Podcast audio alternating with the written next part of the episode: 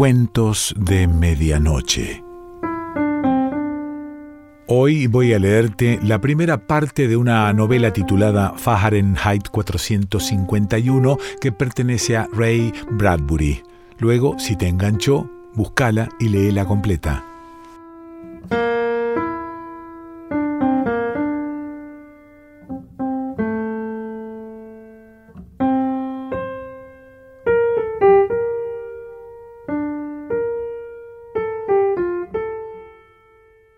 Era estupendo quemar. Constituía un placer especial ver las cosas consumidas, ver los objetos ennegrecidos y cambiados, con la punta de bronce del soplete en sus puños, con aquella gigantesca serpiente escupiendo su petróleo venenoso sobre el mundo, la sangre le latía en la cabeza y sus manos eran las de un fantástico director tocando todas las sinfonías del fuego y de las llamas para destruir los guiñapos y ruinas de la historia. Con su casco simbólico en que aparecía grabado el número 451, bien plantado sobre su impasible cabeza, y sus ojos, convertidos en una llama anaranjada ante el pensamiento de lo que iba a ocurrir, encendió el deflagrador y la casa quedó rodeada por un fuego devorador que inflamó el cielo del atardecer con colores rojos, amarillos y negros. El hombre avanzó entre un enjambre de luciérnagas. Quería por encima de todo, como en el antiguo juego, empujar a un malvavisco hacia la hoguera, en tanto que los libros, semejantes a palomas aleteantes, morían en el porche y el jardín de la casa, en tanto que los libros se elevaban convertidos en torbellinos incandescentes y eran aventados por un aire que el incendio ennegrecía. Montag mostró la fiera sonrisa que hubiera mostrado cualquier hombre burlado y rechazado por las llamas. Sabía que cuando regresase al cuartel de bomberos. Se miraría pestañeando en el espejo. Su rostro sería el de un negro de opereta, tiznado con corcho ahumado. Luego, al irse a dormir, sentiría la fiera sonrisa retenida aún en la oscuridad por sus músculos faciales. Esa sonrisa nunca desaparecía nunca había desaparecido hasta donde él podía recordar. Colgó su casco negro y lo limpió. Dejó con cuidado su chaqueta a prueba de llamas. Se duchó generosamente y luego, silbando, con las manos en los bolsillos, atravesó la planta superior del cuartel de bomberos y se deslizó por el agujero. En el último momento, cuando el desastre parecía seguro, sacó las manos de los bolsillos y cortó su caída aferrándose a la barra dorada. Se deslizó hasta detenerse con los tacones a un par de centímetros del piso de cemento de la planta baja. Salió del cuartel de bomberos y echó a andar por la calle en dirección al metro, donde el silencioso tren, propulsado por aire, se deslizaba por su conducto lubrificado bajo tierra y le soltaba con un gran puff de aire caliente en la escalera mecánica que lo subía hasta el suburbio. Silbando, Montag dejó que la escalera le llevara hasta el exterior en el tranquilo aire de la medianoche. Anduvo hacia la esquina, sin pensar en nada en particular, antes de alcanzarla, sin embargo, aminoró el paso, como si de la nada hubiese surgido un viento, como si alguien hubiese pronunciado su nombre. En las últimas noches había tenido sensaciones inciertas respecto a la acera que quedaba al otro lado de aquella esquina, moviéndose a la luz de las estrellas hacia su casa.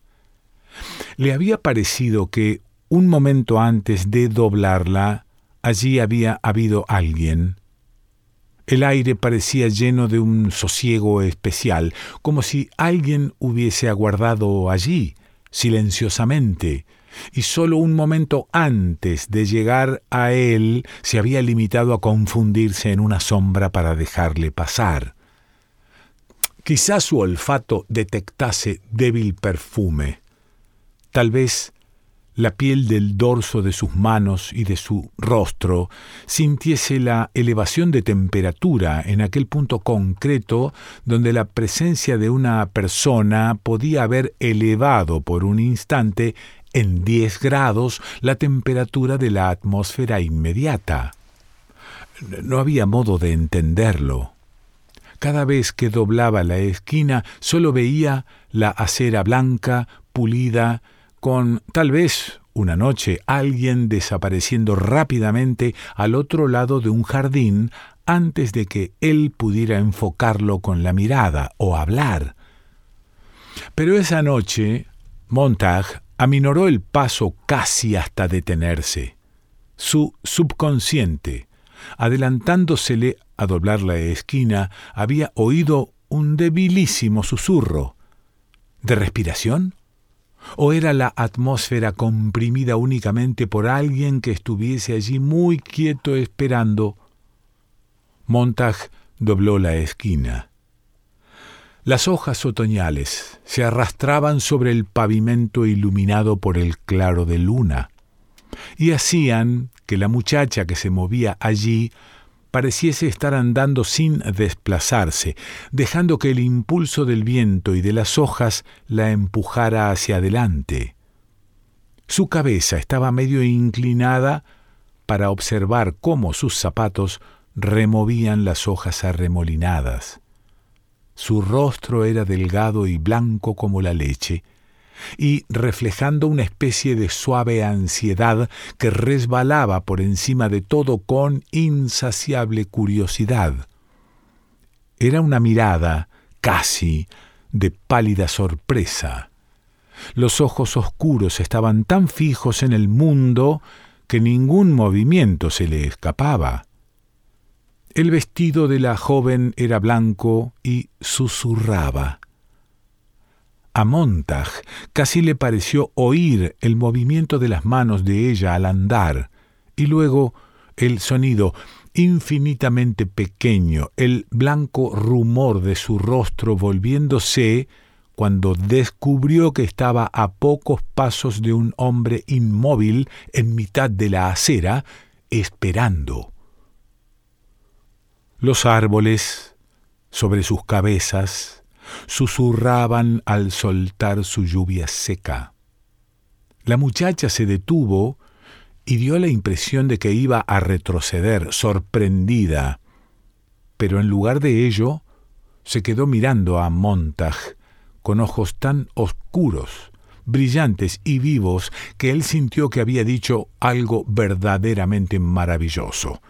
Pero sabía que su boca solo se había movido para decir adiós y cuando ella pareció quedar hipnotizada por la salamandra bordada en la manga de él y el disco de Fénix en su pecho, volvió a hablar. Claro está, dijo. Usted es la nueva vecina, ¿verdad? Y usted debe ser, ella apartó la mirada de los símbolos profesionales, el bombero. La voz de la muchacha fue apagándose. ¿De qué modo tan extraño lo dice? Lo, lo hubiese adivinado con los ojos cerrados, prosiguió ella lentamente. ¿Por qué? Por el olor a petróleo. Mi esposa siempre se queja, replicó él, riendo. Nunca se consigue eliminarlo por completo. No, en efecto, repitió ella atemorizada. Montag sintió que ella andaba en círculo a su alrededor, le examinaba de extremo a extremo, sacudiéndolo silenciosamente y vaciándole los bolsillos, aunque en realidad no se moviera en absoluto. El petróleo, dijo Montag, porque el silencio se prolongaba, es como un perfume para mí. ¿De veras le parece eso? Desde luego, ¿por qué no? Ella tardó en pensar. No lo sé. Volvió el rostro hacia la acera que conducía hacia sus hogares. ¿Le importa que regrese con usted? Me llamo Clarice, Clarice McLellan. Clarice. Eh, Guy Montag. Vamos. ¿Por qué anda tan sola? A esas horas de la noche por ahí. ¿Cuántos años tiene? Anduvieron en la noche llena de viento por la plateada acera. Se percibía un debilísimo aroma a albaricoques y frambuesas. Montag miró a su alrededor y se dio cuenta de que era imposible que pudiera percibirse aquel olor en aquella época tan avanzada del año. Solo había la muchacha andando a su lado, con su rostro que brillaba como la nieve al claro de luna, y Montag comprendió que estaba meditando las preguntas que él le había formulado, buscando las mejores respuestas. Bueno, le dijo ella por fin, tengo diecisiete años y estoy loca. Mi tío dice que ambas cosas van siempre juntas. Cuando la gente te pregunta la edad, dice, contesta siempre diecisiete años y loca.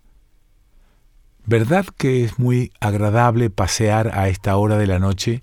Me gusta ver y oler las cosas y a veces permanecer levantada toda la noche andando y ver la salida del sol. Volvieron a avanzar en silencio y finalmente ella dijo con tono pensativo ¿Sabe? No me causa a usted ningún temor. Él se sorprendió. ¿Por qué habría de causárselo? Ah, les ocurre a mucha gente. Temer a los bomberos, quiero decir.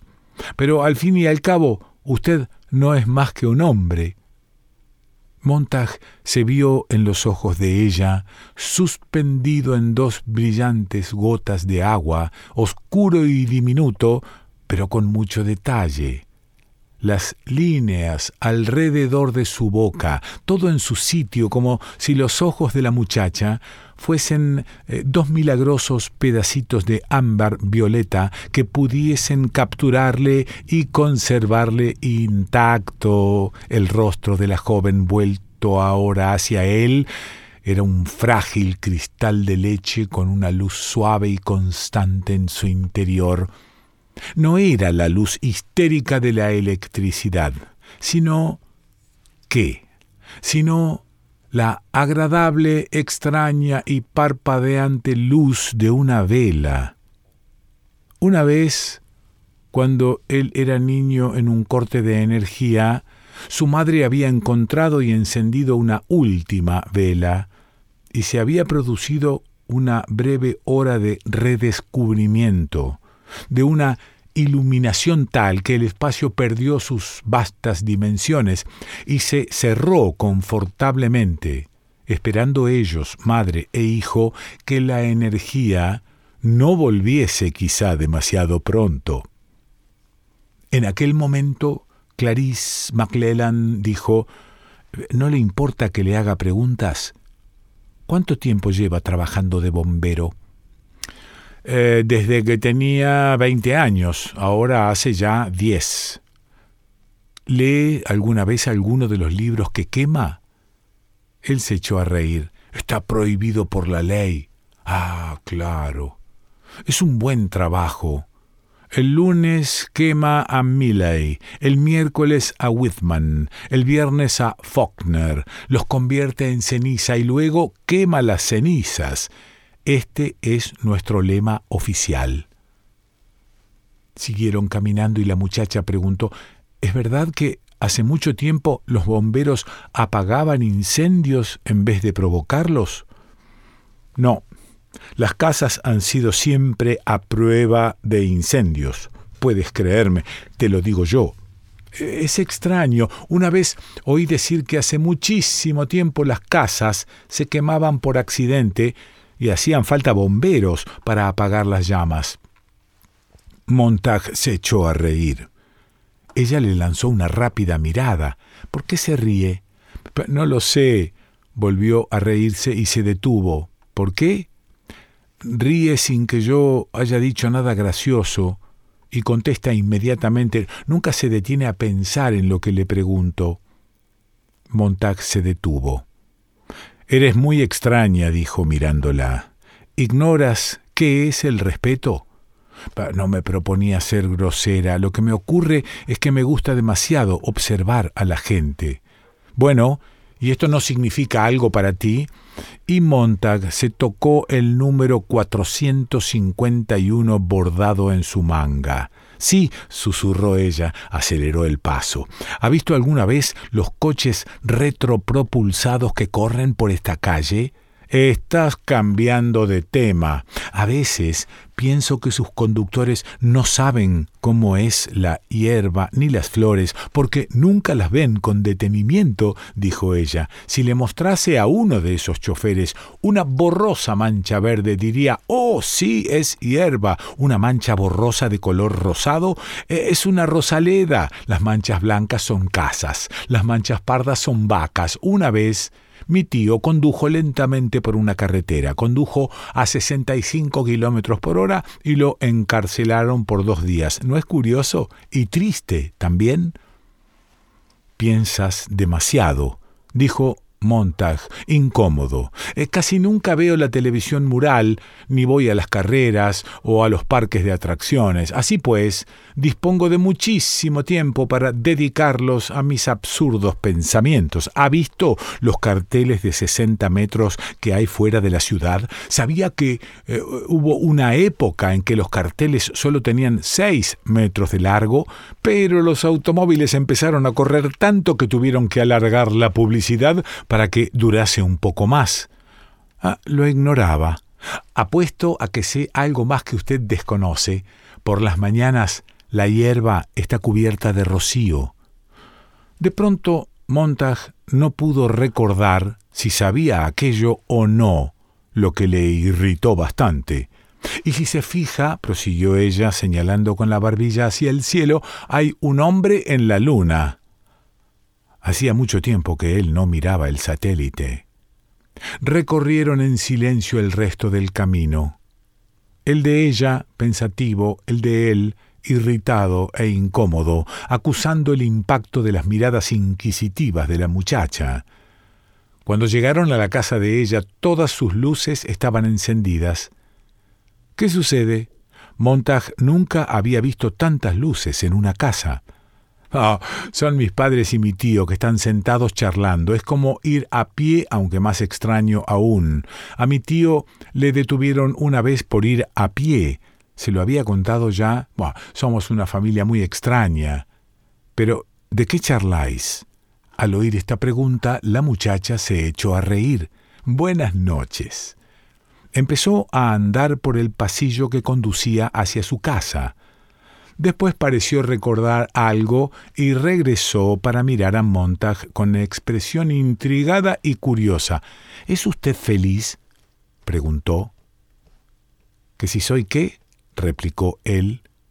Pero ella se había marchado, corriendo bajo el claro de luna. La puerta de la casa se cerró con suavidad.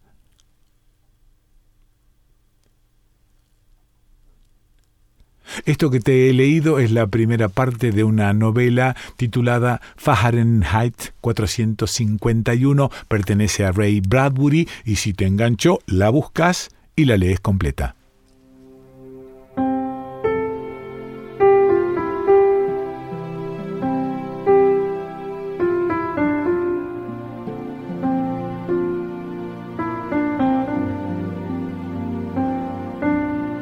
Cuentos de medianoche.